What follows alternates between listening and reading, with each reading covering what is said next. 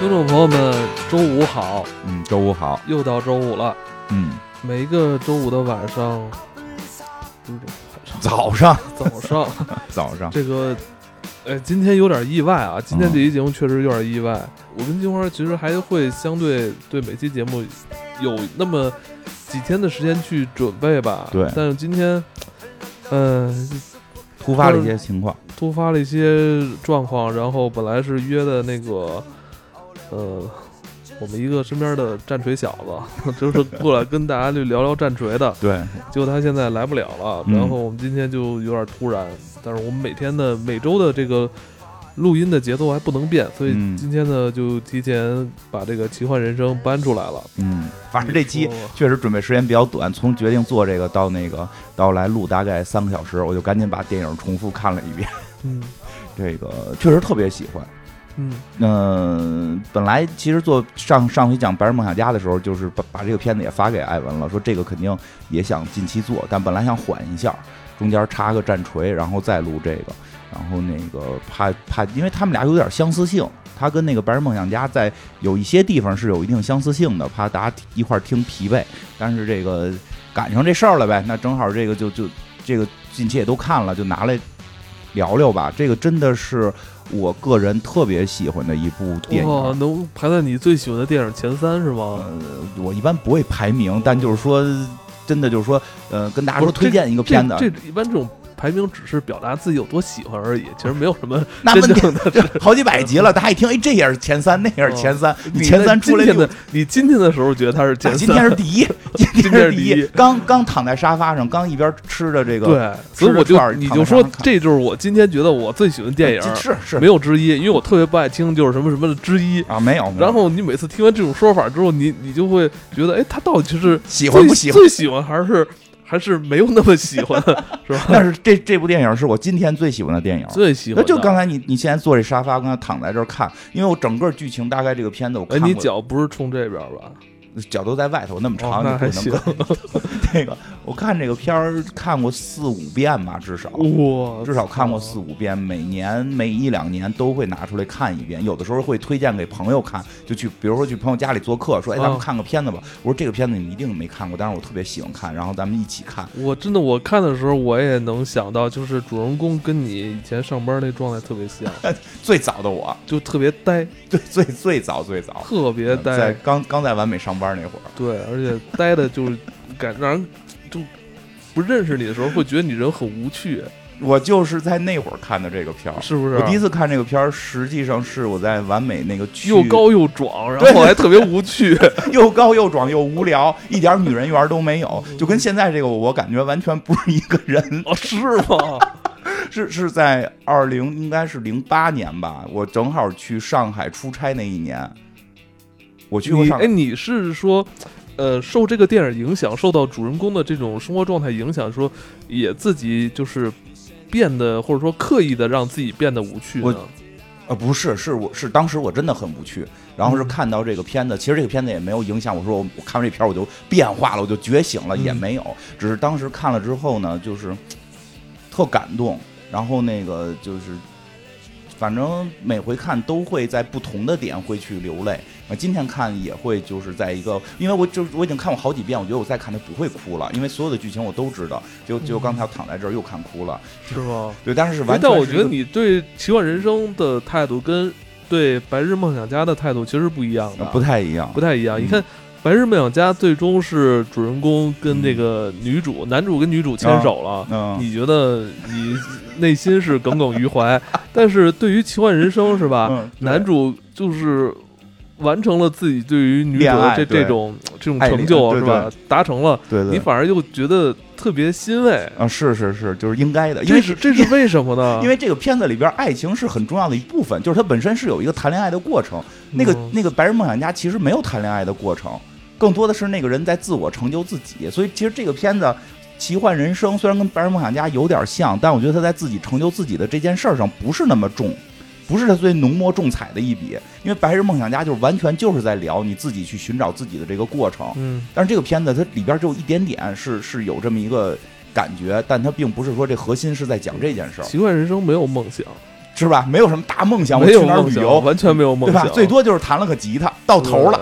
而且我觉得自自始至终啊，这个这主人公都非常无趣，嗯，是是是，嗯而且我觉得他确实跟那个女主嗯，这个麦基基伦哈尔不太配，颜值上真的不太配，真的。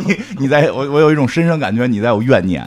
我对对对，我还我还挺喜欢女主的，嗯因为包括她跟她弟我都挺喜欢的。对对对，而且女主麦吉杰伦哈尔，他是之前可是演过诺兰蝙蝠侠的蝙蝠侠里边演蝙蝠侠很重要的挚爱，对啊，这这是所 以加分了。所以所以我就觉得他他嘛饰演那个瑞秋应该是跟贝尔，你知道吗？应该跟贝尔是组成 CP 的人，怎么在这部戏里跟这么一个又呆呆呆无趣的这么一个小呆瓜，完全没有个人英雄主义，哪怕一点点个人英雄主义色彩都没有的这么一个这个这个威尔法瑞尔他们嗯组成 CP，让我觉得，哎呀，他是心里不爽，不太对，不配。不太对，嗯对，反正这个我倒能接受，他们俩在一块儿。这结尾俩人要不在一块儿，我可能就会很生气。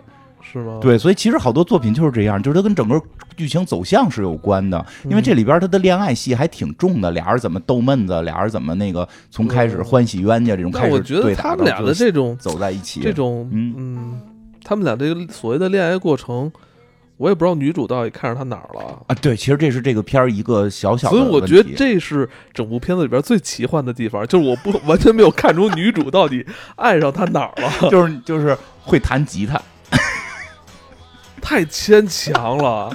那正好可能弹的是那个女孩儿心里边最爱的那首歌。我觉得不不过确实是这个片儿，我觉得最大的有点儿，你说可以拿出来说，我觉得有点问题的地方，就是在这个女主爱他的这个动机，嗯，或者说是这个片，可能是因为这个片子已经很长，这片子俩小时，这片子承载内容太多了。其实看的时候，你有你有觉得它很长吗？没有，它是一两个小时我分。着两天看的。第一天看的时候怎么觉得太长了，就关了。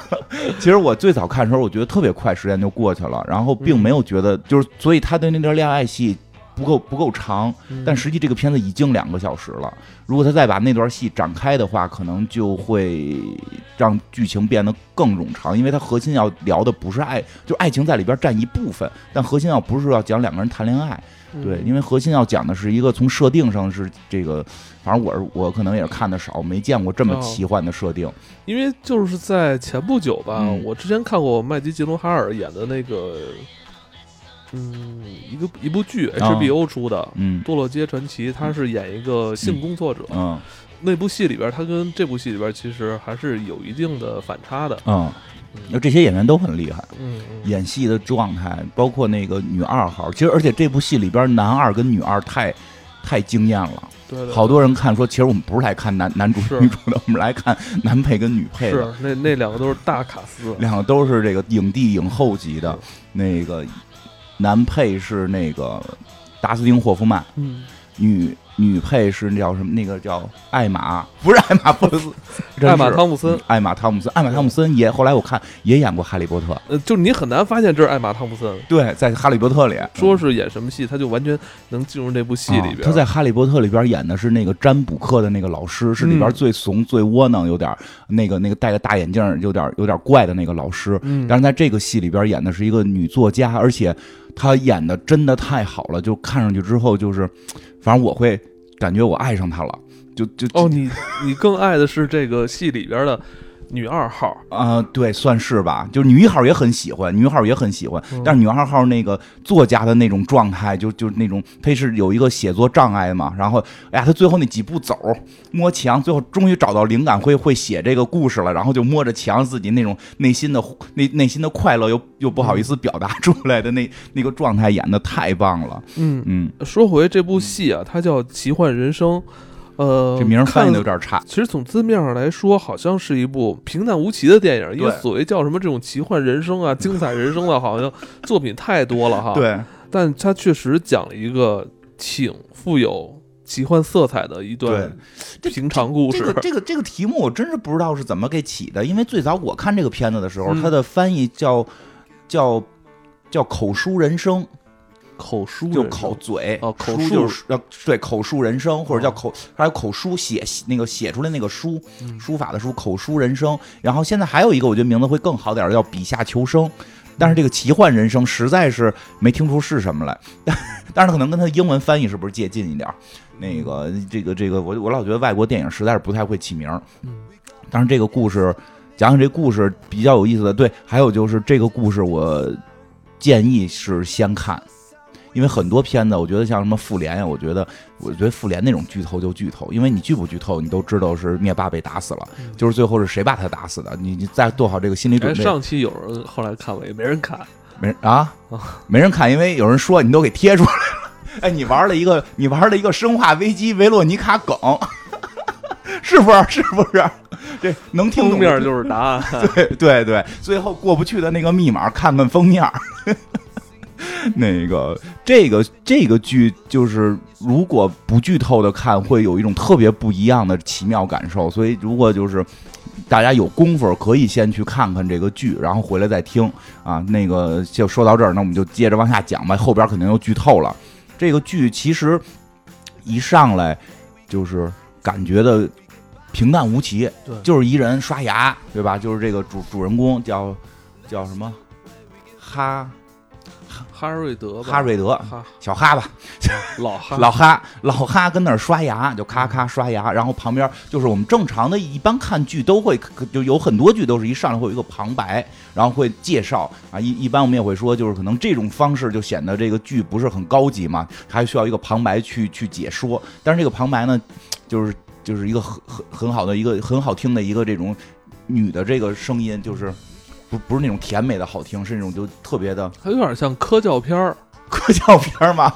有点吧那个文，但那个文就是它那个文字从翻译过来到中文的翻译，我都觉得写的特别美，嗯，对吧？就是很多小细节，比如说这个主人那个老哈每天早上起来都会刷什么七十二次牙啊，横着刷什么三十八次，竖横着刷三十六次，竖着刷三十六次，然后每天还会打上一个什么什么什么什么结，那个领带打上一个什么样的结，而不打另温一种结，啊，不打另一种结，然后这样的话可以节省多少多少秒。然后他是一个什么工作了十二年的这个会计呃审计审计税务审计师，嗯对吧？这个你就觉得很正常，就很正常。然后就讲述他的一天，然后画面中就配着，然后那个有些画面设计还很漂亮。它它就比如说刷多少下，就会突然出现那种指出一个小数来，那数就会开始开始跟着走，嗯一块儿数有多少下。其实那会儿咱们。那会儿做网站，有时候老用这种风格，就是有个点点啪指出来嗯是是多少。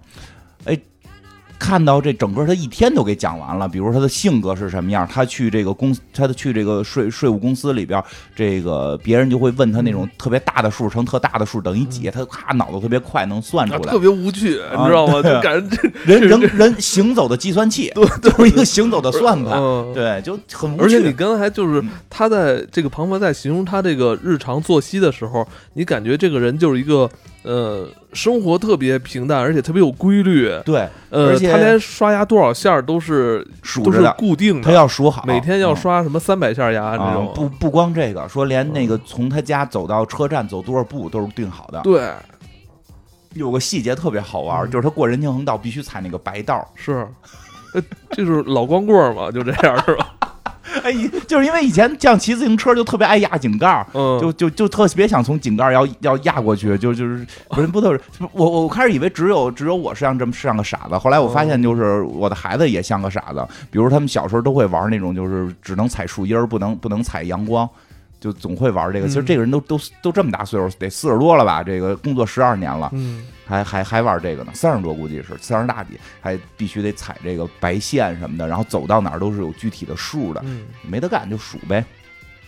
结果比较大概有个几分钟，把这个人的人物交代，通过一个旁白，一个女生，然后去特别这个这个呃词藻也好，或者说是这个写作手法也好，都非常的这个呃有文学性的去把这一天描述完之后，第二天就发生了一些这个奇怪的事儿。嗯，就是这人正刷着牙呢，说他又刷多少多少，突然就停了。哎，嗯，有人吗？对着自己牙刷说：“我听有人说我在刷牙。”就是，就是你突然发现这个次元壁打破了，这个剧里的这个主人公能够听到旁白，能够跟观众一样听到这个旁白，然后他就在找，哎，旁白到底在哪儿？他只要一不刷牙，就是他不按照他正常的那个生活秩序走下去，这旁白就消失了。嗯然后他再继续刷，这旁白就又出现。嗯他就开始就是他的生活一下就变了，他每天都能听到他做的事儿，有人在在在说在讲出来。我说他这个就，那咱要是遇到这事儿，肯定都得挺惊慌，对吧？肯定第一怀疑是不是自己就是精神分裂了，对吧？他开始呢还还算是忍着，还算是忍着这事儿，就可能觉得是不是我恍惚了，我老光棍时间长了，对吧？然后就是精神开始恍惚，直到说有一天跟他的唯一的一个朋友。就是这个这个这个一一个他的同事，也是这个税务税务部门，好像他那个部还呆，都都这样，部门的人好像全全都是这个嗯这个生活方式，都特别带啊，都这样。然后后来他就说说，我我老听有人跟我说话，我说就就是我听有人描绘我的生，就是描绘我的生活，我开始以为会是有监视器在监视我，但是很可怕的是，它能够描绘我内心的想法。嗯比如说，我每回在查档案的时候，这个档案划过来，我就感觉是有这种大海的声音。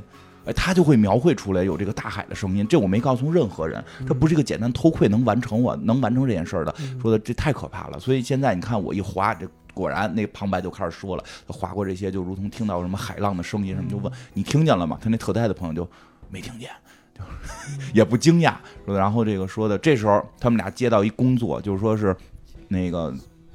就是两份工作，你们俩一人选一个。一个工作是查一个查一个点心师的这个税，一个是查一个是是什么，反正银行还是就是就是一一个一个特别复杂的一个税务工作，然后让他们俩去查。然后他这个好朋友就把那份厚的拿走了，说的你现在这精神状态，你就查那个点心师吧，你就别查这份厚的了，这厚的我去查。好朋友嘛。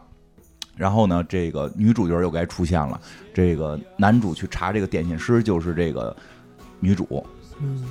嗯，说实话，身材特别好，但是但是长得吧，就是不是那种特惊艳，对，长得其实挺有特色，长得很有特色。他们说有点像那个邓斯特，对对对，特别像啊，他们俩有点，分不清。我，一直是分不清，分不清。那嗯而且这里边还有一个小轶事啊嗯，就是他们他跟邓斯特之前好像是演过一个作品，蒙娜丽莎的微笑，对，然嗯后演完之后，呃，这个麦琪就把邓斯特介绍给他弟了。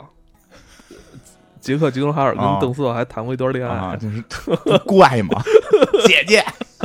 嗯，姐姐，对，而且这在这部戏里边，这个麦吉·吉伦哈尔嗯就是好像好几场戏都没戴胸罩，是不是？是是是吧是因为他演的那个角色需要，他演那个嗯角色是一个特别的那个，但是但是就是叫什么，就是简单说叫说叫无政府主义者，就是她嗯是一个。就是有点极端的那么一个姑娘，嗯其实不极端啊，只是说一上来以主人公的眼光看，她有些极端，她不好好交税，就嗯。就是这个这个美国比较复杂，美国的税制是个人要申报，嗯个人申报之后还会有减免，就是你要自己算减免，所以他们好像还单独会有一个职业，我我我知道是怎么回事，啊有点像像不像以前咱们那技校，啊、对，就是你得自己报，自个儿报。哎，我一直都不太明白，就是我的绩效为什么要我自己来报？啊，后来我每次都给自己打特别高分，人嗯人我给我打过来说你不能填这么高，我我就不太懂，你知道吗？你不是让我自己评我自己吗啊？那我觉得我特别出自个儿觉得我自己挺棒我给。我挺出色的，完你们啊又说不行，那还不是你们给我打对啊了吗？，是啊，但是这个人人家就是就是看自己报，他就是自己报。哦但是据说是国外报完税之后能退税，有好多退税的方法嘛。咱们现在哦不是也能退税了吗？啊，但是说国外那退税巨复杂，所以说专门有一个工作，就不是男主人公这个工作，嗯是有那种私人的去替别人算怎么减税的工作，嗯能减很多税，因为有各种的税制什么的。然后呢，但是这个女主这个这个上来就说了嘛，就说我税就是没交齐。说我就交了好像百分之七十多吧，反正好多没交。嗯他说你为什么不交齐啊？就是人家要不然就不交逃税，要不然就是交齐了，你为什么只交就是只交一部分呢？他说因为你们拿这个钱，你们国家拿这个美国拿这个钱不干好事儿啊，对吧？我说如果你修路，我都愿意，那那个。助助贫医保我都愿意，你们拿这钱就老去别的国家指手画脚，我就反对这个。那个那个还还还搞好多什么竞选这种，你拿这个钱最后都用去竞选，我反对的是这个，所以我大概算了一比例，我认为就是你们拿了这么多钱是干这些事儿，搞国防了，我不支持交国防那一部分，所以我只交我该交那一部分。对，所以就就还挺有意思，这个就呛呛起来了。这女主特，我觉得这里边有段话特别有意思。跟主要这个故事没什么关系，但是这句话也是当时你想那会儿嘛，就就是再早一些年还听摇就听摇听什么朋克特特激动那个年年代啊，无政府主义特别高高举这种大旗的时候，这女孩点说了句话，我觉得特别有意思，就是男主说说的，那个你是不是无政府组织的？然后这女的就就看着他就愣了，说无政府还有组织吗？组织。就就是无政府的概念，就是我们不需要组织，然后我们还有一个无政府组织，你不觉得违背初心吗？哎呦，我突然觉得这个话说的特别的有意思，特别有意思，对吧？现在无政府组织 也讽刺，对吧？在国外不是老高喊着无政府组织，你这不太讽刺了吗？那你不就是弄出一新政府的意思吗？他们这些组织还有自己的网站。还要招收会员 啊，特别还要交会费，特别搞笑。所以这女孩是一真无政府，她就没有组织，她就是自己做自己那个想干的事儿，然后烤点心，然后给这个一边点心挣钱，一边是给这些贫苦的这个流浪流浪的人给给给这个发点吃的这种。是因为从这个戏其实演到这儿，其实就是让男主跟女主就是形成一个截然的对比反差，是吧？对，这个男主其实我我当时看到这儿的时候，男主。他作为一个国家审计员，而且他的每天的生活又是这么的规律，觉得男主是一工具人，对，是吧？在别的戏里就是个工具人。现在不是特别流行“工具人”这个说法吗？是吧？他就是一工具人。看看工具人的这个奇妙人生。对，然后这个这女孩呢，明显就是非常的追求这种自由啊，感性，嗯，自我也对，也很自我。因为后边我听到她的那个人生经历，其实也挺奇妙的。嗯，然后呢，这个本来这事儿就这么简单进行，这男的就耳边老会出现。这个人讲他就是老会出现人讲他心里的话，或者讲他看到的事儿，他也慢慢就习惯了。包括当时那女孩的时候，但是他其实也挺有意思，会受这个话的影响。嗯，这个话里边就说什么什么，这位女士什么，他看到了这位女士修长的双腿，然后他就真的去看，哎，是挺是挺修长的，哇，这个身体。然后那个语言里还说，他就想象了什么什么，都开始想了。然后结果那个女的都急了，说你你是在看着我的胸干嘛？你你乐了乐了。你也看了，我也看了。后来这个我挺喜欢女主的，是这个。然后这男这个这个老哈呢，这老哈本来就这么凑合接着过吧。结果那天这个突然出了一个事儿，就是他耳边这个旁白啊，说到啊，说呀，他呀快死了。说他死亡即将来临，我操，这一下就窜了。你平时光说我遇见点什么事儿无所谓，你说我心里话我也都接受了，我就当我精神分裂了。怎么突然来了一个对预言的未来呀？对对对，这个未来的预言呀？怎么突然突然来了一句我快死了？我活挺好的，我没要死啊，对吧？然后这个他是怎么说的？因为他这里边线其实有点多，他就说什么他这手表突然停了，然后他突然那个跟别人路边人对了下手表，他没想到这次对手表就。就导致了他这个什么即将来临的死亡，大概这意思。我他一下就慌了，这怎么办？他就第一反应先去看心理医生，啊，心理医生告诉你这个就是精神分裂，特别简单。他自己不信啊，说这个这个牵扯到可能我生与死啊，所以这故事到这一下就刺激了，就是你是一个牵扯到生死问题了，可有点像那个《死亡笔记》的感觉啊。对对对对，有人把我这个事儿都写这么清楚，我哪天死都写下来了，因为什么死，具体因为什么不知道，但就知道可能跟这块表有关系。太可怕了！我然后他就找到了一个，找到了一个这个英这个英英语英语文学的老教授，就是达斯汀霍夫曼演的呀，太酷了！这老爷子虽然身高不高吧，穿着三件套的这个西服，对吧？进屋就光脚丫子。好莱坞一线男星的标准，身高不能超过一米七。对，不知道超级一线的，不知道为什么，不知道为什么。所以我觉得咱们上一期的那个，嗯。本斯蒂勒是有这潜力，有这潜力，不高吧？我感觉好像好像可能没那么矮，反正也不是很高，看着，嗯，哎，好像差不太多，差不太多，呃，没有这回这个主角高，这主角就是这个他是真骚高闷闷壮。哎，看着特别呆，他比达斯汀·霍夫曼能高两头，然后那个目光也呆滞。他那个演员又不是那种帅、特帅型的演员。其实，其实本·斯威勒好歹长得还还算是有点帅，只不过他演的呆，真是长得都呆，长得都呆，还肥乎乎的啊！但不是大胖子，就特别壮，肥乎乎的。他就跟跟这达斯汀·霍夫曼就说说的这个，就是人要把我给写死了，就就这点事儿吧。达斯汀·霍夫曼就是开始是说说帮不了他，但是后来这个这个这个嗯。这老哈呢，就就说了一段，说了一段这个他听到的台词，说他当初说了这么一段，他那是英文的，所以我就没法去 get 到这个点了。就是这个老教授一听就哎特激动，说哎这个词儿用的好。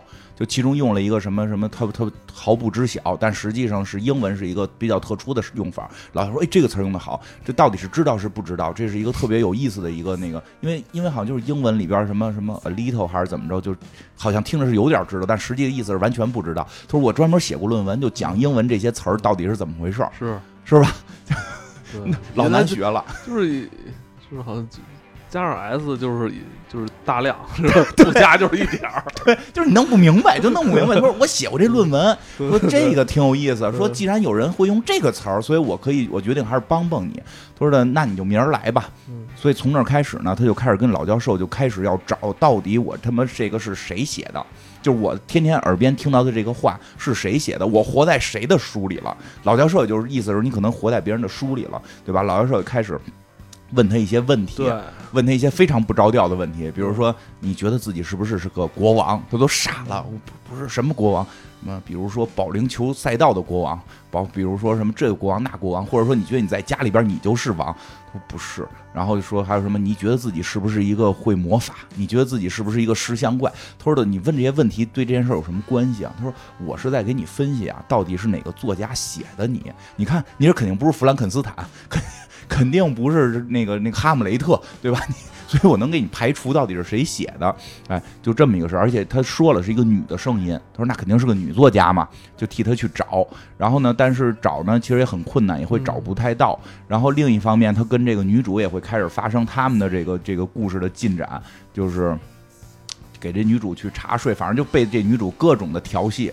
就是啊，对，是这个拉丁霍万先跟他说的，说的呀，这个你想确定自己能不能活下去，你必须得知道你是谁写的，然后咱们才能确定后头的事儿，得找到是哪本书。那么呢，第一，我们现在排除了说不是希腊的，不是这些鬼怪的，可能是一个怎怎样怎样。说还要确定一点，很重要，在写作上边很重要。我觉得这个也是关系到他后边的那个结尾的一些争论，就很重要，就是这是一个喜剧还是一个悲剧。对。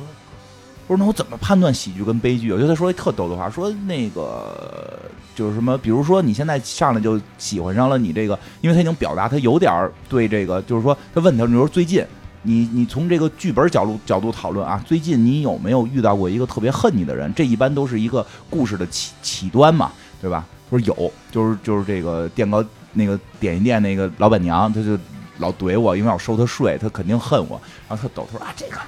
这个正常，这个我们都恨。后来说你有什么最讨厌的事儿吗？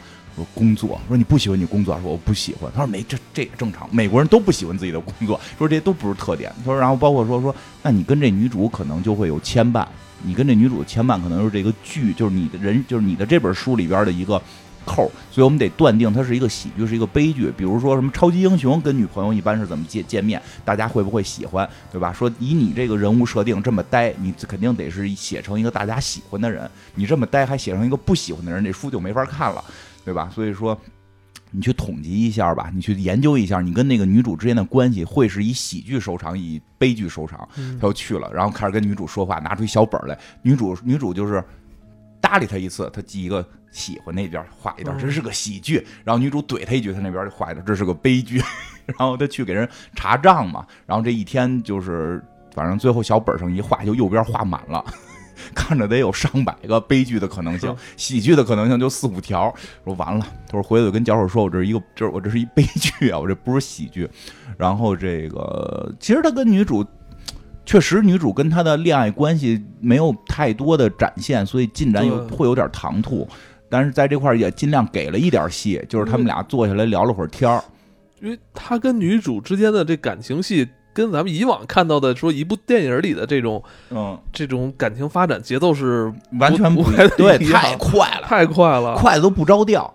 快都不着调，你只能够理解是不是女主奔放一点就是这，但是女主就是当天折腾他了一天嘛，就是他小本都画上全是悲剧。其实女主也知道，就是一直在在在气他，甚至那些那个拿来那些单子，他得去给他做审计，得拿他那账单子看嘛。拿账单子他都傻了，都都攒成一球，搁在一个筐里，跟那个叫《破产姐妹》里那麦克斯当初就是拿那种人才会用这种这种箱子装。然后他问说：“你就这么装你的账单？”他说：“不是啊，我就是想欺负你啊。”我就想欺负你，会不会像这种这种美女就是喜欢这种又呆又傻的？然后有可能，然后欺负你你也不急眼，跟那闷头就开始一张纸一张纸拿出来算，然后那个然后中午吃饭也不敢跟人家屋里吃，坐在坐在外头吃，坐在外头吃完之后还回头傻呆呆的看着女主。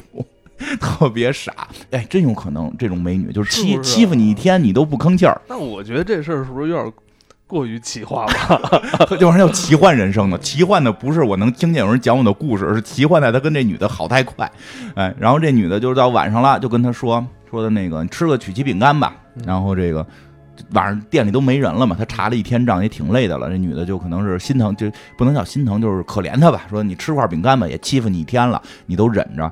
然后他那说的就是我不能吃。他说没有人不喜欢吃这个曲奇饼干，他就说那我就不喜欢。说你你累了一天了，回到家里妈妈给你做曲奇饼干，这这不是每个人儿时的这个这个这是一天最美好的啊对啊，这不是最美好的记忆吗？他说我妈不会做，哎，跟这也特别像，我妈就是不会做饭，我妈你别这么说，以前你妈给你做一碗排骨的时候，你全给吃了 我爸做的，我爸会做，啊！我爸会做饭。我们家就是所以我跟你说，其实你越来越像你爸。现在我也跟家炖排骨对是吧？真的，我们家排骨是我爸做。我那天我就说你跟你爸越来越像。嗯，是嗯。哎，你那个，反正我们家是我爸做饭，我妈不太会做，我妈负责刷碗。没事没事，这个不 不用强调这个。好玩嘛。然后呢，就吃了，吃了之后俩人坐着聊了会儿天儿，嗯所以就开始等于他一说自己母亲就不会。不会做这个，他就哎呀，你都点心师那种，就是那种心，就哎呦，你这辈子没吃过好吃的点心，那我得让你尝一尝，就就赶紧给他拿过来让他尝，教教给他怎么吃，对吧？然后他也跟这个女女主，这个就聊了两句，然后这女主就就就问女主呗，说的你你怎么开始干这行业的呀，嗯对吧？女主还挺逗的，说我本来是哈佛法法律系的，法学院法学院的，就就是怎么干上这个呢？是我们能一学习小组，然后这个大家来我这块儿学习，然后呢，我大家怕饿嘛，我就给他们烧点点心，结果呢就烧的挺好吃的，我就开始呢就。想多弄点花样，结果学习小组呢，大家好多人是为了来吃点心，就全来了。说到学期结束的时候，我们这学习小组有二十七个人，然后我有什么？我有八本点心的那个配方，我得了一个 D，被开除了，就是只能只能只能这个退学了。哎呀，这挺好玩的。说那我就就就我觉得吧，那我的人生可能就不能从哈佛大学毕业这条路走了。那我既然现在有八八本这个点心的这个小册子，我就我就按这个做点心的这个思路来走向我的人生吧。反正就其实他会有一些。电影里会稍微让他们有了一些交流，让这个故事稍微有一点点往温馨了变，但是依然还会去去就是给设置一些障碍，比如最后说我送你盒点心，我送你盒曲奇，拿走回家吃吧。这主人公这这男男主就不能不行了，老哈就说这个不符合规则，你这属于行贿。对，因为他是一个国家审计员，我是国家审计员，我来你这儿吃你这个曲奇，吃了你一块曲奇，我其实都是有风险，算是这个违规的，工具人嘛，他是一个工具人嘛。对吧？你这个行贿，我到时候给你算算多了算少了，嗯，对吧？不全出事儿吗？我们这个正直啊，这你看他那人就特别守规则嘛，守规矩。我每天刷牙都多少下都定好的，啊，我不能破坏规矩，我绝对不破坏。所以绝对不行，所以我给你钱，就开始掏钱。这女主就急了，就我送你礼物，你是我拿你当朋友，对吧？你结果上来就掏钱，我看你看我胸看了两三天了，嗯我知道你喜欢我，我给我给你口点心吃，对吧？哎，结果你这还给脸不要脸，你还要给我钱，你什么意思呀？就给他我因为。我觉得这个我戏看到这儿的时候，你会发现，其实这个女主就是麦吉杰伦哈尔演的这个女孩，其实我觉得她是真正的那个女权主义者，那种透露着那种特别自信的那种，是吧？对对对，那种对于自己生活以及对于自己所掌握这些呃工作的这种自信哈，对对对我觉得是也是在跟这个男主在形成一个极大的对比啊。是是是，你说这个特别对，他真是那种自立啊、自信啊那个状态，对，而且就是他对自己的生活的那种掌控感，不是钱多钱少，是我知道我要干嘛，而且他不停。其实戏里边好多细节会演到，他会给周围的那些穷人，甚至有一个特别穷的人一直在他店里边不走。一个吃不饱饭的什么丹麦，永啊远吃不饱的丹麦吃不饱的丹麦人，因为口述人生里边那个女作家会去说，有一个永远吃不饱饭的丹麦人，就就是那个人，他来这块儿老蹭吃的。他其实这个女主也特别有爱心，一直会给别人送吃的。哎，然后呢，这个哎这条线先说到这儿，因为还有另外一条线，应该好像在前头就出现了，就是我们看这个剧的时候，看看之前就会认为，哎。这个是不是这个人类似于刚脑，就是刚中大脑，然后他突然要觉醒，他生活在一个虚假世界，外边会有一个人一直用耳麦跟他说话，嗯对吧？所以这个说话的人到底是谁？嗯就说话这个人也在这个剧里出现了，就是大概在前头演了不太长吧，演了一段之后，然后这个女二号就出现了，就是这个作家，就是这个艾玛，她演的是一个女作家，短发，穿着一个病号服。她并不是一个病人，她只是爱穿成那样，然后攒在就老是那种抠抠缩缩的，驼着个背，含着个胸，然后那个职业作家都是那样啊叼着根烟，然后一直啊不太正常，那那那样，头发特别乱，头发对短短色的这个这个金色的短发，然后特别乱套。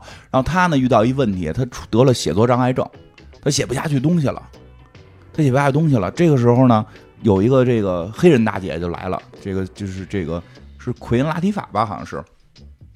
黑人大姐说：“我是一个作家助理，这是我其实一直特别想从事的工作。你想做作家助理？对，不就给他找点灵感吗？帮他找灵感吗？可不是，那作家助理是帮他写的，他不管帮他写，那个就是这你说的那个是是是是是叫什么写手？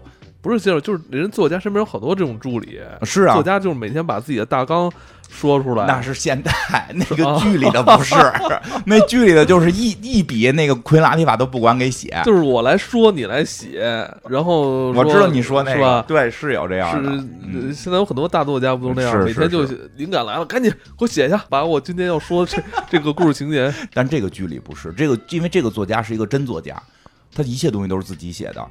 你没发现打字机是他打的，然后在纸上写字儿也是他写的。哦奎拉提法那个角色是一笔不写的，其实这戏就是女二号出场的时候，就让你觉得到，底谁是真的。不知道，你不知你道，你你会感觉好像这个男呃男主跟这个这个作家好像可能有一方是是虚构的，对，或者说是有一个是天使，嗯，不就是就是两个人都有一个至少不是人类，对或者对吧？要不然是要不然这个这个这个叫什么？这个呃，男主是个虚构的人，因为现在不是有这种剧，说二次元对，那个 那叫什么？有一个片子死侍演的，就是那个不知道上没上，一个 NPC 觉醒。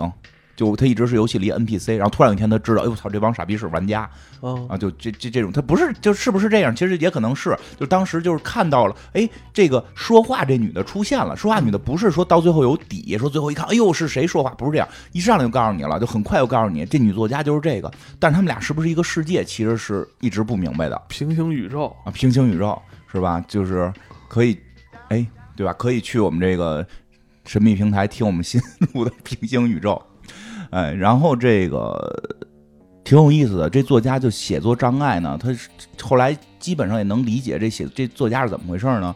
他呢已经写了好多部书了。他呢，特点是每部书都会把一个男都会把一个主角写死，这是他的一个个人风格。嗯，所以他呢用了很多种手法写死了很多人。他倒不是写侦探小说，不是写那种破案小说，就是写普通的这种世俗的故事，这这老百姓的故事。但是这些老百姓的故事里边，总会最后以一个人的死亡作为结尾，以主人公的死亡结为作为结尾。比如说写一个老师的故事，说让他在最后的暑假的临放暑假的最后一天死去，就就大概这这种，因为这样更有张力嘛。这样更有张力感觉，最后他死去，而且故事一开始他就会写到这个人就要死亡了，然后他自己还不知道，然后就跟就跟这个男主人公听到的说的似的，他调了手表，他不知道他的死亡即将因为这块手表即将临近，对吧？所以他一直是这种，就这种故事其实很刺激，因为听众或者观众一上来就知道主人公要死掉，嗯但是他又。主人公自己又不知道，所以就很抓心。哎呦，他做这个事儿会怎么死？呃，他他都快死了，他还在在这么思考，是呃，就就这种张力特别强。宋英论是一个总是牵扯着观众的这种，心啊，揪住了，说张力特别强，他是一个特别棒的作家，但是你不能死法重复啊，所以他必须想出新死法来，但想不出来怎么让男主死。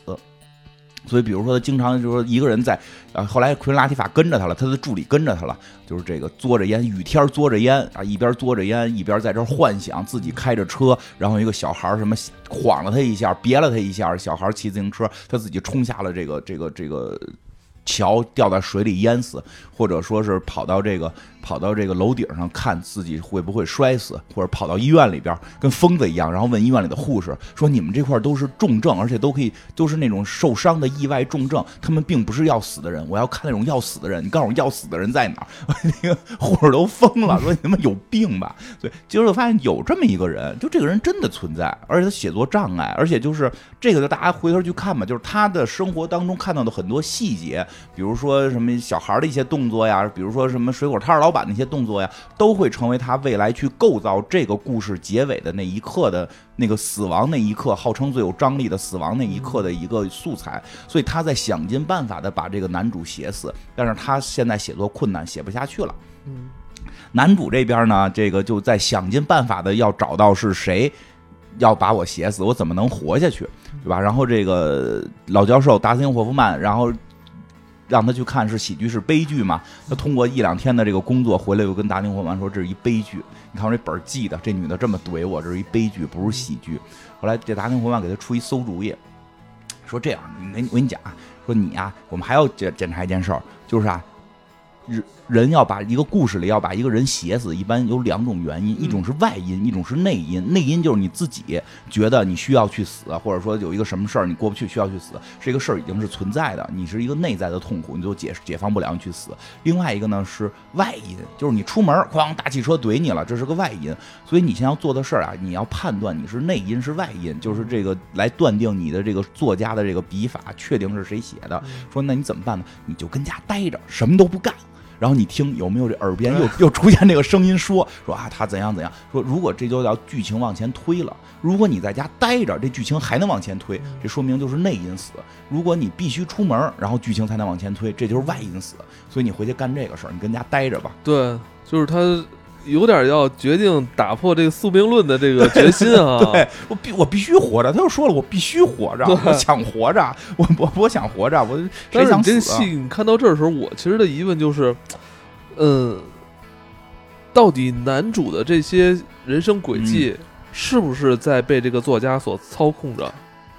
说不好，这剧结尾也没给。是，所以这就是我始终看完之后觉得特别奇幻、梦幻。奇幻就在这儿，这没没逻辑。好多人说拿这片儿说的找 bug，全是 bug，因为它不符合任何逻辑。总之，戏演到这儿就是男主决心要打破宿命论，跟家待着了，跟家待着。对吧？因为之前老板跟他说了，说你这也没没没放过假，你要不然歇歇休休假，对吧？就这回就真不上班了，跟家坐着，跟家坐着看电视。说，然后那个包括那个老教授也说了，说来电话都不要接，因为接电话也是一个外因。就是你所有的，你所有下一步的，呃，行为计划都不要去做。对，然后后来想换电视。啊，电视上看《动物世界》那种那种杀戮什么的，就哎呦操，我这不是影射我要死啊？换个台片，我操，万一换台我看一别的，这不就也推进了吗？我我这就没法断定了，我就电视也不换，就在那就是内因不着外因，就是你不去找外因，外因能找你。看着看着呢，就看一个一个大这叫什么什么什么车，挖掘机似的，一挖掘机就给他们家房子给给掀了，都疯了，都急了，说我在家里看电视，是为什么拆我们家房？就。很搞笑，是是拆错了，说是地址看错了，但是也导致他没地儿住了，所以他等于内因他就没事，他被迫的又走向了外因，然后他就说那怎么办呢？说的他最后就住到了他的这个朋友家，就那个另一个呆呆的朋友。挺有意思，说俩人开始第一次吃饭了，俩人俩人那对话特别有意思，对，说哎对，对话特别特别好玩，特别好玩。说的那个，因为这个男主快死，觉得自己快死了嘛，所以很担心嘛，就会问那个他的朋友，说的就是，如果你知道你要死了，你会做点什么事儿？然后他说的那个，那我是最有钱的人吗？他说你是你要死了，不是不是最有钱的人要死。他说你都说假设了，我当时要假设出一个我的身份啊，对吧？特别牛逼。他说你就是你，你没有钱，你就是你，你你现在要死了，那我能有超能力吗？你就是你，你为什么会有超能力呢？对吧？你说我是假设吗？嗯，那你可以隐身。哦。特别快，然后那个那个那 那那个我说，那我想去什么一个夏令营，你都有隐身功能了，你要去夏令营吗？隐身是你说的呀？我觉得那段对话特别逗。我特别逗啊！那那个他那朋友就说说的那个，我小时候特别想去夏令营，后来没去，然后那个也不知道是不是岁数大了不让去了，这不知道。只要他这样对话，让我让我感觉好像是整部戏的一个浓缩的一个概括。嗯你给了我一个设计，嗯是我人生的设计，我人的设计，然后我要按照你设计去做我想做的事儿的时候，你你给我设计的这个人，你反而又觉得这样做不对，就特别奇怪。对，就是就是因为隐身是我说的，啊，不是你真的会隐身，对吧？只是我说的，就是是是有这意思，有点这个影射，嗯特别好玩。嗯，然后这个，但是这两个呆呆的朋友呢，就因为之前问过他有没有朋友，他说他没朋友，他除了工作上一个朋友，但是这回他也变成生活中的朋友了。然后后来达林霍曼也跟他说过，说的就是你要不然打破规矩试试，你不是想活着吗？你破坏一下规矩，你你干点别的事儿试试这一切，那没准能变好，对吧？所以他说那我就试吧，我就干两件事儿，一个事儿是练吉他，一直想弹吉他，嗯然后就买了个吉他跟家学而且他买的还是一把挺贵的琴，啊，是 Fender 的 Stratocaster 一九五七 Custom Shop，嗯，是个二手，但是应该也挺贵吧？二手，挺贵的那琴。他他干了十二年，嗯国家工作十二年，他应该不少钱，他钱看着是不缺的，啊，那个自己有一衣帽间，嗯可以可以，然后这个他就学了弹吉他，嗯。哎，是是后来怎么着了？他就开始就开始想追那个女女的，嗯想追那女女主，反正他们中间还见过几回，然后最后是突然有一天他想明白了一件事儿，就是就也受到他这个室友的启发，他抱着一盒面粉去去表白去了，嗯抱着一盒面粉，哎呦特别直接，所以我觉得那段戏是稍微有点跳的，就跑去跟他说我想要你。我说这这女的大嘴巴都给你扇走了，嗯你想要我是什么意思，对吧？就然后然后他说我要送你礼物，然后就抱着一盒子，他说那女女主都不知道是什么，女主就说你我不能送你礼物，但是你可以送我礼物，嗯对？吧？他说啊啊是是可以，你要不要？哎我觉得那部那这场戏就有点就是有点有点太不现实了，特别特别不现实如果是你现实这么弄的话，感觉你是个变态一样。对你现实这么说，大嘴巴扇你给你扇走了，就之前也没有那么多契机，就坐着一块儿吃过一回点心，嗯那只能脑补了，只能脑补在茶水过程中俩人俩人可能这个关系缓和了，只能这么脑补吧。然后这个反正就是最后这女的给带家去了，特别快，哦莫名其妙，就为了剧情推进。对，但你去我家吧，去他家，他家正好还有一把吉他。我啊！说你们家为什么会有爵士？你会弹吗？也不是，是有人就是拿着这吉他换点心，换的 换过来的。换我们家果酱盒来的。说那你你会弹吗？他说我也不不会不不，我就会一手，弹不好，弹不好。然后这个，然后这女主过去刷碗，就抱起吉他开始弹嗯啊，这吭吭弹太弹。奇幻了，他就这点特奇幻，哎，女可能就弹到女主的心坎儿了。女主一看哦这么一个呆瓜，然后俩人就睡了。啊，还能弹吉他，还能唱歌，哦俩人就睡起来了，睡起来就相爱了，就爱了。嗯哎呀，太刺激了，爱的都不行了，但是男主又没有体现出特别特别开心快乐的感觉哈因为。他快死了。他快死了，我觉得这事儿他有点欺负女主，他是为了誓死不死。当然，他确实是，我觉得有一段说的比较有意思，就是他到了那个他们家门口，他说的，我再问你一次，反正就现在要进去，要进我们家，你是不是真想要我？他说，他说，他说，对，我想要你。他说的，你你确定如果是这种关系的话，就是就是你们那个税务局能同意吗？对吧？就是你税务局你收我礼物都属于行贿，但如果你要是追求我的话，你这关系不是更不正常吗？他说的是，这完全违违违反规定。当然，我想要你，就是可能这女主是不是因为这感动的？就是你开始这个都那什么都礼物都不敢收，现在你这为了要我，你都破坏你们这最最不能破坏的规则，有点怪有点怪嗯有点怪吧？然后，但是这好玩的是，所以这个电影就是这么美好，就就这么就是就是把这种不可能事儿给你 给你拍出来了。千万别学啊，让人大嘴巴扇回去。因为这故事好看是好看在它那个设定的上边。嗯，然后呢，回去找着达汀沃夫曼了，就接着找这教授说喜剧啊，喜剧。嗯这个女主已经爱上我了，这是一喜剧，特别棒什么的。然后说那行啊，你就好好活吧。他说，但是我可能会死什么的这种，哎这这个这个这个没反正没什么事儿吧。然后是就是给。反正后来就是再往下进行，就是给他看了一些人名单儿，说我已经写出来了，可能是这些人名单儿，这这这些人名单儿可能会是写你的这个人，因为他恋爱之后他就更害怕死亡了，说的这么美好，我不想去死，能不能帮我找到到底是是谁写的我？但是达林霍曼说，反正有这么七个人，但我现在也不是很确定，因为你现在说变成喜剧了，我觉得那不可能，这些人都是会把人就是说，嗯、写成悲剧的。因为从开始你告诉我是一个悲剧，所以我按悲剧找的这些人物，所以这些人可能用不上了，但我就给你记下来。这时候达汀霍曼正在看放一个电视，电视里边是他可能以前录的录像吧，是十年前一个录像，就是采访这女作家的。对，从这儿知道这俩是一个宇宙，嗯没有别的事儿，这俩是在一块儿的。然后这个这男主一下就就听出来了，说就是这个电视里这女的，就是这这大姐在我耳边絮絮叨絮絮叨。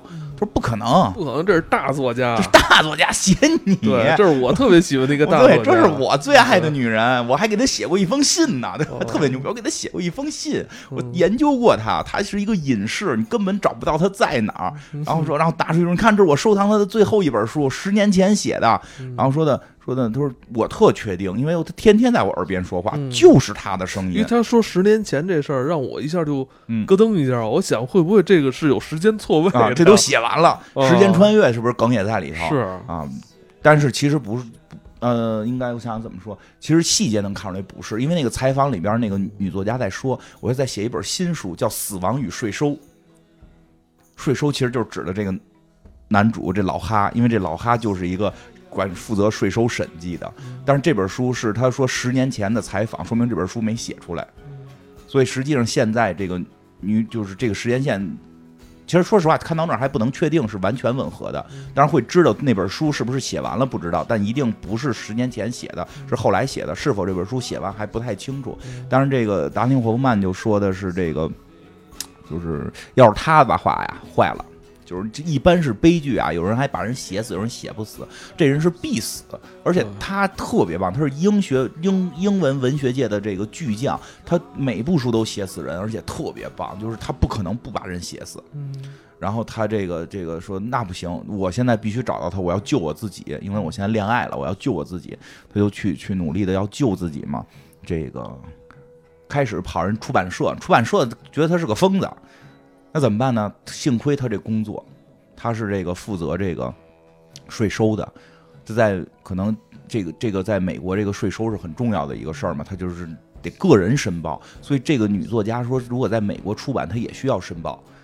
因为这是一个英国女作家，包括达汀霍夫曼还达斯汀霍夫曼还说呢，说你开始没说她有英国口音啊，你要英国口音，我能早想到是他了，我都是按美国人找的，对吧？你就找一英国人说，最后他就去了他那个税收的那个公司查他查的账，一查能查出来他的那个税单要寄到什么地方，这相当于是个保密的事儿，只有这个国家能知道，但他是这个工作人员，他就知道这电话号码了。他就去打，这个时候特别就我觉得我觉得最这块儿挺精彩的。然后他就说，我就打了电话，结果屋里电话坏了，就是他那个工作工作尖的那块电话坏了，他只能出去打。这个时候那个背景的那个语言就又出现了，为什么呢？是因为这女作家说找到灵感了。这女作家那条线就是突然有一天出去。买报纸、抽买烟、买烟回来，说我找着灵感了，我现在把它写在了一张这个废纸上，我要把它现在腾到这个打字机上，我这个作品今天就可以完成。呃，那段演的特别可爱，就是那个那个岁数，她演的那个女女作家岁数是有一定岁数的，就看着得四十多快五十，但是那种小女生那种劲头，也咬手指啊，然后拧巴身子呀、什么的，就因为我找到灵感了，我内心特别开心，然后这个就演特好，他就开始在那打这个字儿。这个时候就同时进行了，就一边是这个老哈去找公共电话亭，一边看那块儿其实觉得挺紧张的。对，就是一边找公共电话亭，一边是女作家在打字儿，一边是女作家打的字儿说出来，说她走向了第一个公共电话亭，有人在打电话，然后画面真的是在打电话，而且这时候男主是能听到的。然后他走向了什么这个这个地下通道的电话亭，第一个拿起来，这男主就真拿下来，结果是是是坏的。然后第二个他看到上面有胶水不能拿，然后那个就都是男主亲身亲眼看到的。他拿起了第三个电话，拨下拨下了这个号码。这个时候女主那个这个女作家电话响了，女作家就惊了，啊，这我电话怎么响了？而且我是刚打到她拨打的这个电话号码，是。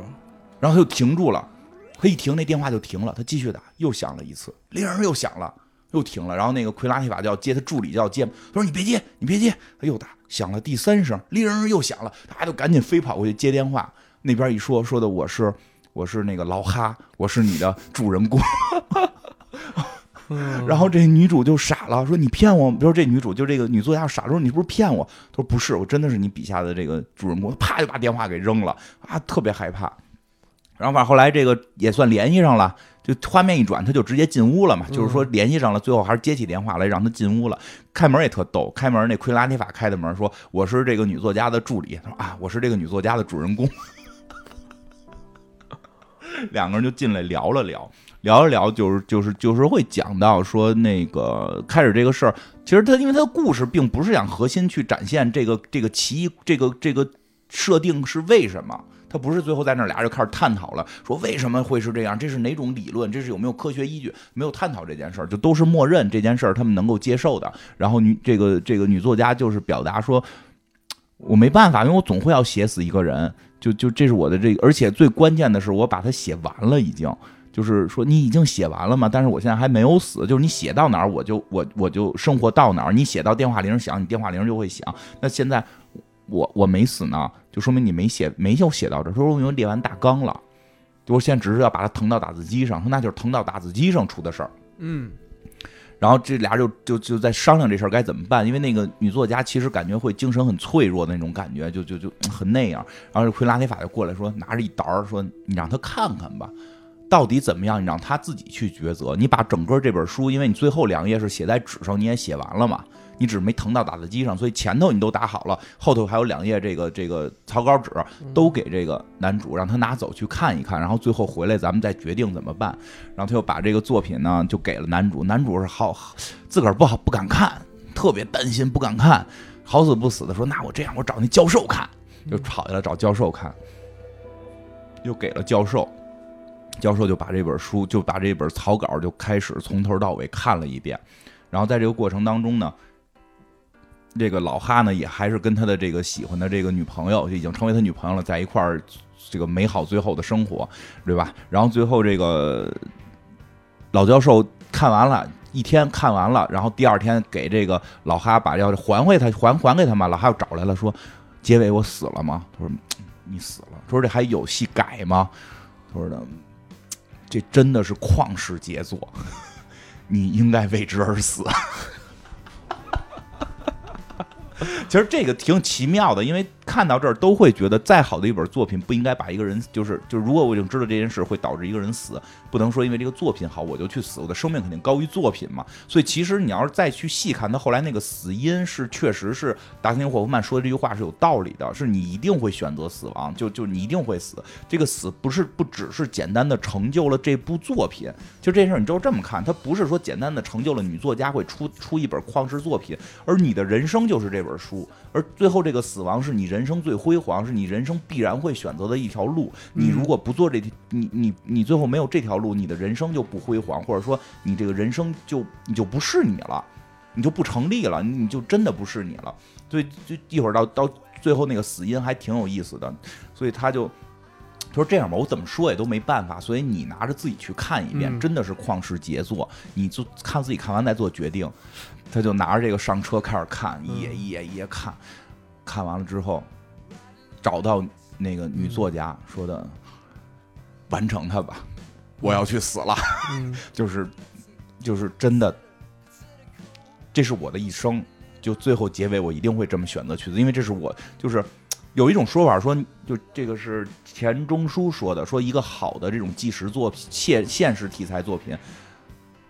你你写下来的这个人是活的，到最后不是作家的笔去支配这个人，而是这个人在支配作家，就是这个角色会支配作家。所以男主当时意思是说，确实，如果未来发生这些事儿，我一定会选择死，不是为了成就你的作品，让你成为什么殿堂人物，让作品成为殿堂，不是，是因为这个结尾是我一定会这么做的。说的特别的词，特别的有光辉伟大。然后里边有一句话特别的贴心，就是。这本书太棒了，但我没有什么文学素养，我看不太懂。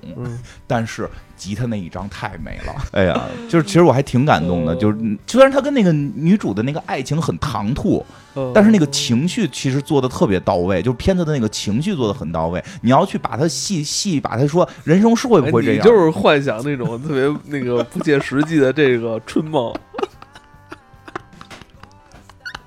就一个跟你完全不一样的一个女生，然后你的一些小的改变，然后突然发现你们能有那种共鸣，然后就啪啪啪。但我我你会遇到的啊！我我这么大了，我遇到什么？我遇到过，我遇到过。我我只是我，所以我觉得跟你好像有有某些就是心灵相惜的感觉。对我不会再奢望未来遇到了，我都这么大岁数了，我就是说以前这种共鸣是有的，可能我我因为我老想我可能像不像做个春梦似的感觉？是有时候是的吧所以有时候我会想，我可能临死之前，我会把我这一生可能就是找一个助理，我说他写 记下来。但里边可能有好多章会以一些人的名字来命名，没法，最后一张名字，最后一张命名的那个那个最后一个以人名命名的一张，你都都都写完了。这个后来呢，就是说到哪儿了，就是他就决定去去完成这个小说，嗯然后后来其实其实说他点到说吉他那张特别美，说我我没有文学修养，但是吉他那张特别美，其实就还挺打动我的了。就是人一生当中，可能这种爱情就是会有美好的爱情，会有不好的，也会有好的，但是你一生中留下那那那一些好的东西，你在回顾的时候，其实确实很美好。然后呢，回回他回去之后还有一段后边就是我看到开始会。今天看啊，我今天看开始会特感动，开始会会有点流泪的，是因为他他已经知道自己要死了嘛。然后这个他继续他的行为的时候，就又可以听到耳边那些话，那个女作家又在打字儿，然后他又可以听到说什么这个他呃他明天早晨就会是一个不一样的一天了，但是他这个这个跟他的这个女朋友还怎样，然后他要去做一些临死前要做的事情，比如说他给他的朋友订了一个童子军夏令营。哎呦，我觉得那特别美。他同他，因为因为他上来就是他是他拍的特别好，打电话先问说的您这个报名有这个年龄限制吗？当时我不知道他在干嘛，我当时以为他要给自己去完成一个自己小时候想干而没干的事儿。哦我我当时以为他好像在干一件好像那个邪恶的事儿，我没反应过来。为什么对我也当时没反应过来我只能成年人去？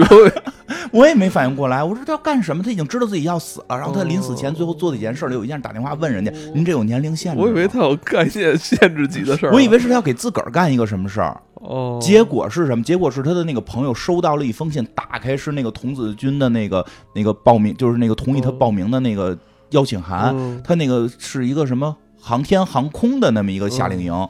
我那个他那朋友都高兴的都乐的都开花了的那种，哦就是他他自己都已经就是老说我有一个梦想是要去夏令营，但是他自己也从来不执行，他的朋友会帮助他去执行，哎，我觉得特感动。然后后来就是他跟他女朋友在床上，俩人就说我爱你什么的，因为他没告诉他女朋友他要死嘛，嗯他就跟他女朋友说，我特别认真严肃的跟你说一件事儿。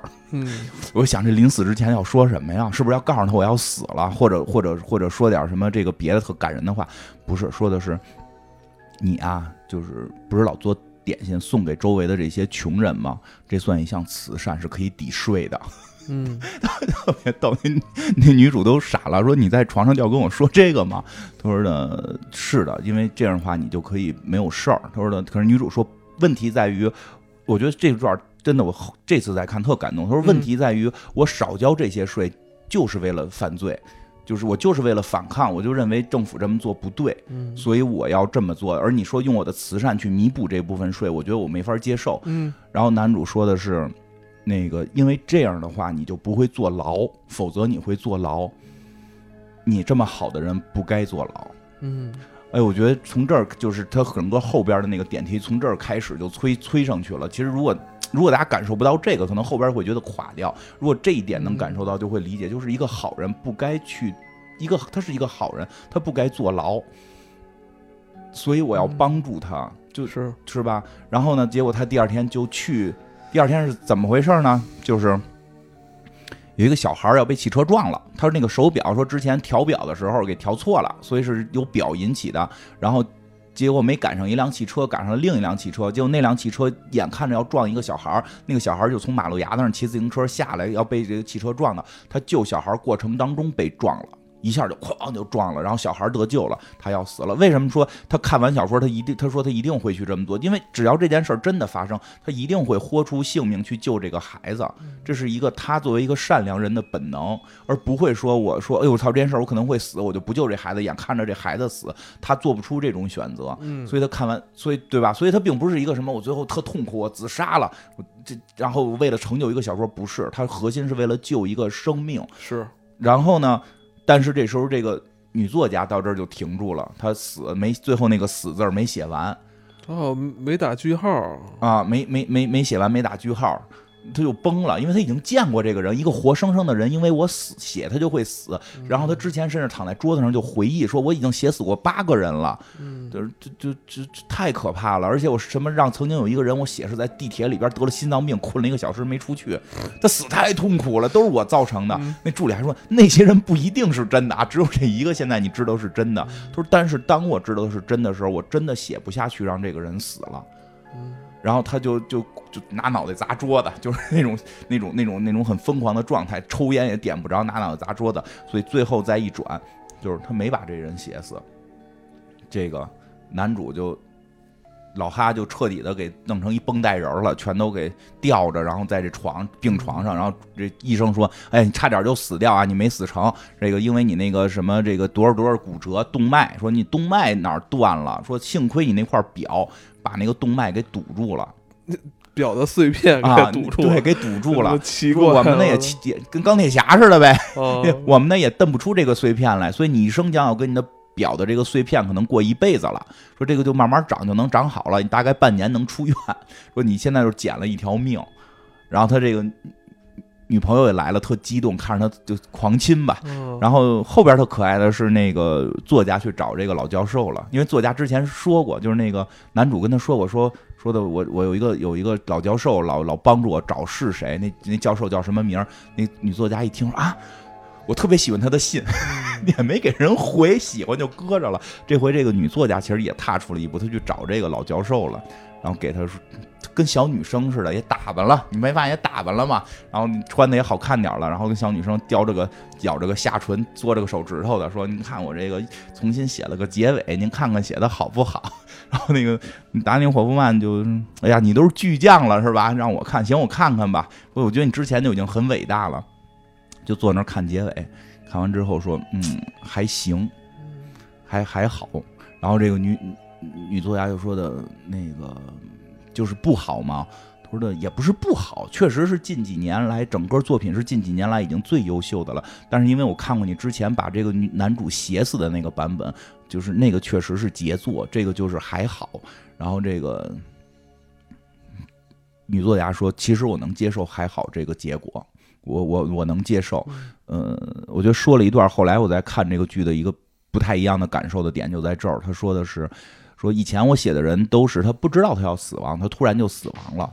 而这次我写的这个人是他知道他将要死亡，他还能去坦然面对。其实说白了就是他知道他要去救一个生命，自己会去牺牲。然后之前那些人是不知道这件事儿，他不知道自己会牺牲。如果主人，如果如果我们设想老哈他不知道自己会牺牲，他那天走上了这条路，他看到一个孩子要被车撞死，他上去救这个孩子。然后他死掉，这个确实是很感惜，这个这个很惋惜，很感动。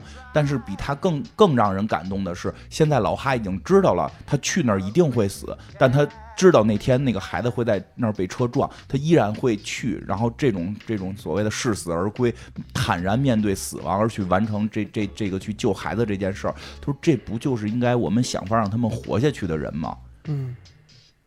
他已经知道他要死了，他还能这么去做？这种人我不能让他去死。我是一个作家嘛，就我不能让他去死，我必须让他活下来，哪怕这个结尾不是一个杰作，哪怕这个结尾会有网友评论是垮掉了，就我也要这么去把它写完。然后这个就写完了呗，然后这个这个故事到这儿就结束了。结束了，但是我觉得全篇，嗯嗯，我感觉都是作家在。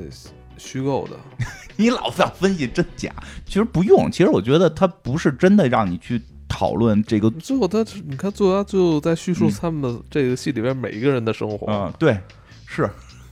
因为最后结尾就是他写了这些每一个人的生活，这些点点滴滴，那些都是假的。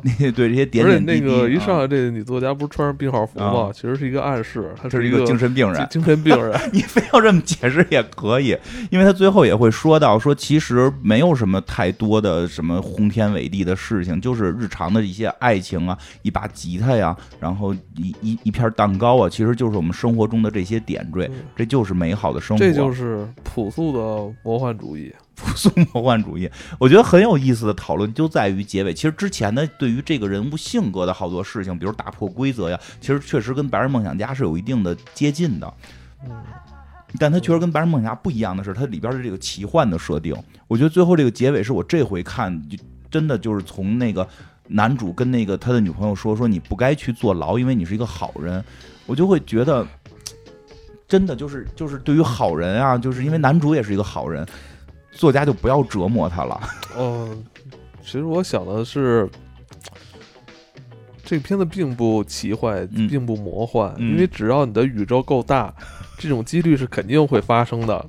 什么几率是什么会发生的？就是有一个作家在写一个都市小说，嗯然后恰好这个都市小说里的这个男主嗯就是生活中的那个人。是只要这个宇宙足够足大，够大，就这种几率是肯定会发生的。对对对，因为你无法阻止一只猴子在一台打机上不停的打，就可以打出一部莎士比亚全集。嗯是哎咱们好像前两天录过这么一啊期节目吧？录过录啊过平行宇宙，平行宇宙啊，嗯，在平行宇宙录的。还真是。啊，在一个平行的平台，所以你你看，咱们那天录完平行宇宙之后，嗯。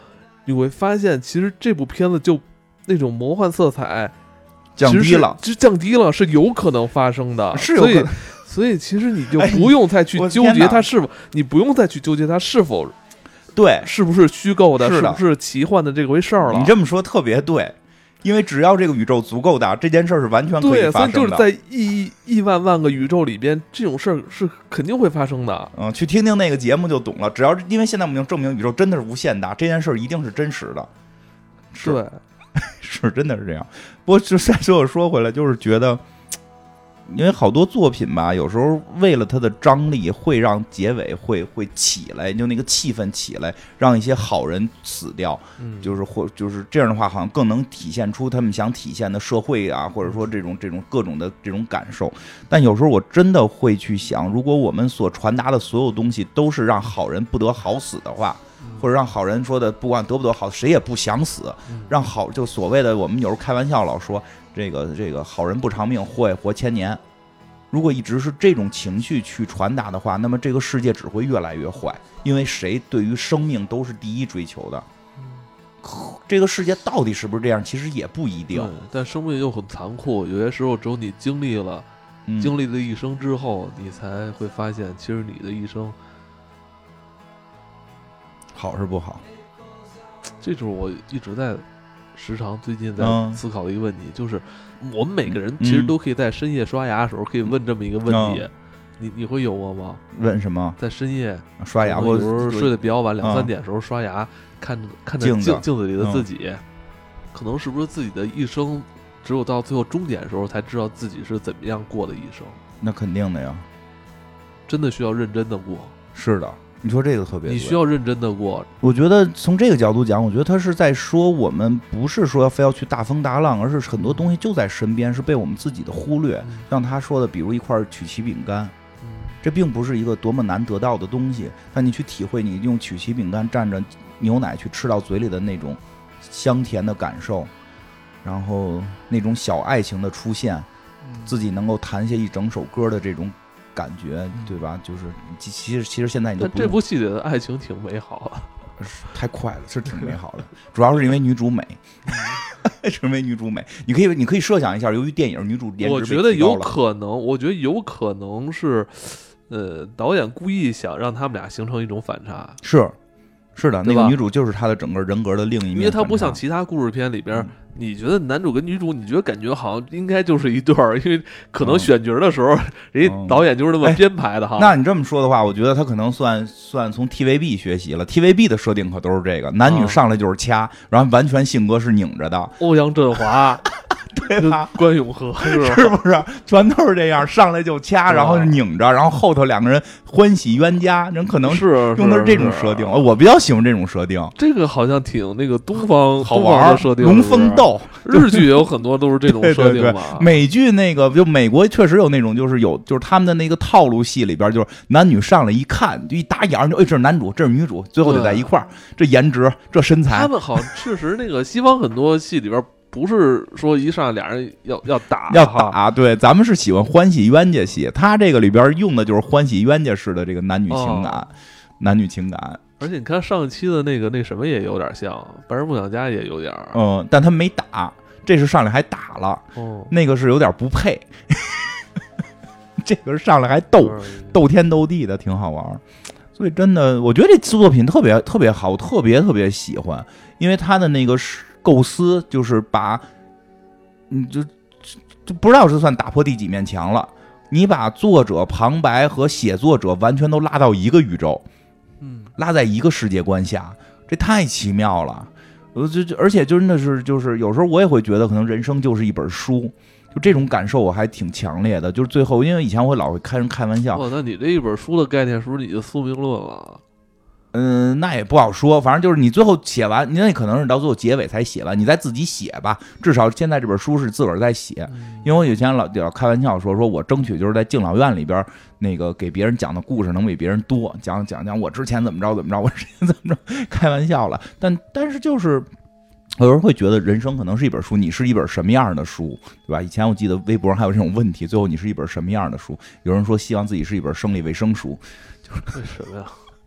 里边的都记载的都是那个哦，对吧？就不一样。嗯，所以这个时候还把这个设定也用上了。他的这个男主的人生也就是这本书。然后有意思的，其实在于后来好多讨论是在这个结尾方面，因为好多人认为这个前期设定太棒了，这个前期设定确实太 太出挑了，而且这个从来没有这样的设定。当然说到结尾，都觉得结尾垮。这个还，我承认这个结尾，因为没有最后结尾的高潮是没有推的特别高，但就是像最后这个女作家自己说的似的，她知道这东西的这种结尾不会是旷世杰作，但是她希望是这种结尾，让更多的人看到之后会有信心。其实他这个最后的结尾，其实可以用咱们那个中国的一句诗词来概括，什么啊？哪句？嗯。太尴尬了，删了我还是可以，随你了，反正最后你讲。我就想说，其实好多人觉得大团圆结局不好，喜欢不是大团圆结局。然后这个这个这个这个，但是我真有的时候，我我希望看到更多大团圆结局的故事，至少看完之后会去激励我，而不是一个作品看完了，我希望给我的是一些感受，感动我，然后让我觉得我我也能够让生活变得更好，而不是看完之后。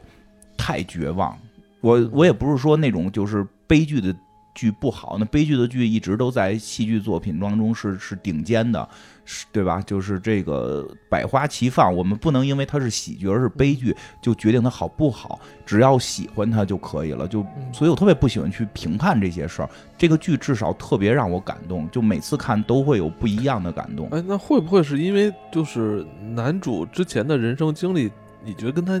有点类似，然后在戏中他打破了这种所谓的宿命，是吧？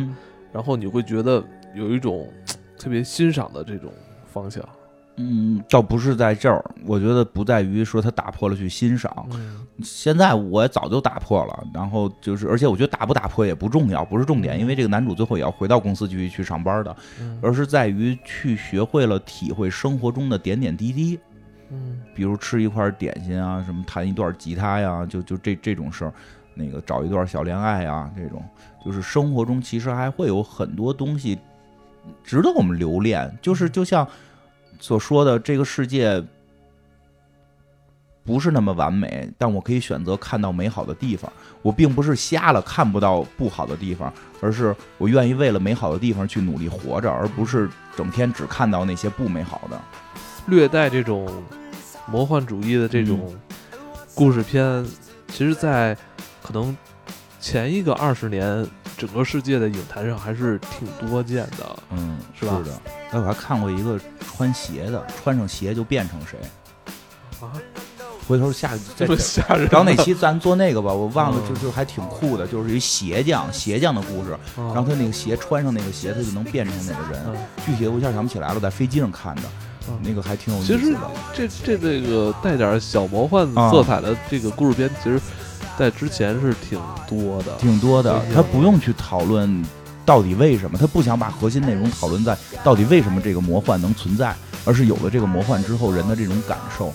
对，尤其是海外西方比较喜欢拍的，你像，呃，大鱼啊是？吧？带点小魔幻，包括嗯咱们老那个口误提到的这些什么本本杰明巴顿骑士，对吧？他都是带点 儿对对对你，他没有去给你解释为什么会出现这种神奇现象的这个啊原理，对但只是把这种特别美好的这种单纯美好的故事，就是表达出来表达出来给你看。对，因为这种电影它不是一个科教，不是嗯非要说这事儿不存在、不可能啊，就就对，对吧？只要宇宙足够大，都有可能。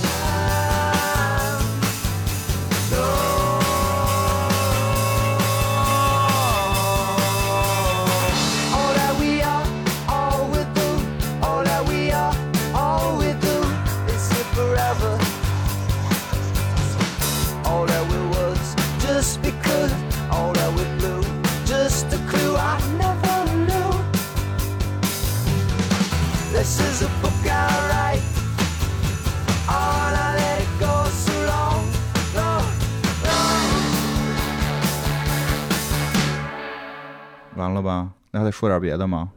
还可以说点儿，那再聊两句吧。突然想起来，说到二零零六年这事儿，想起来，到时候就看删不删吧。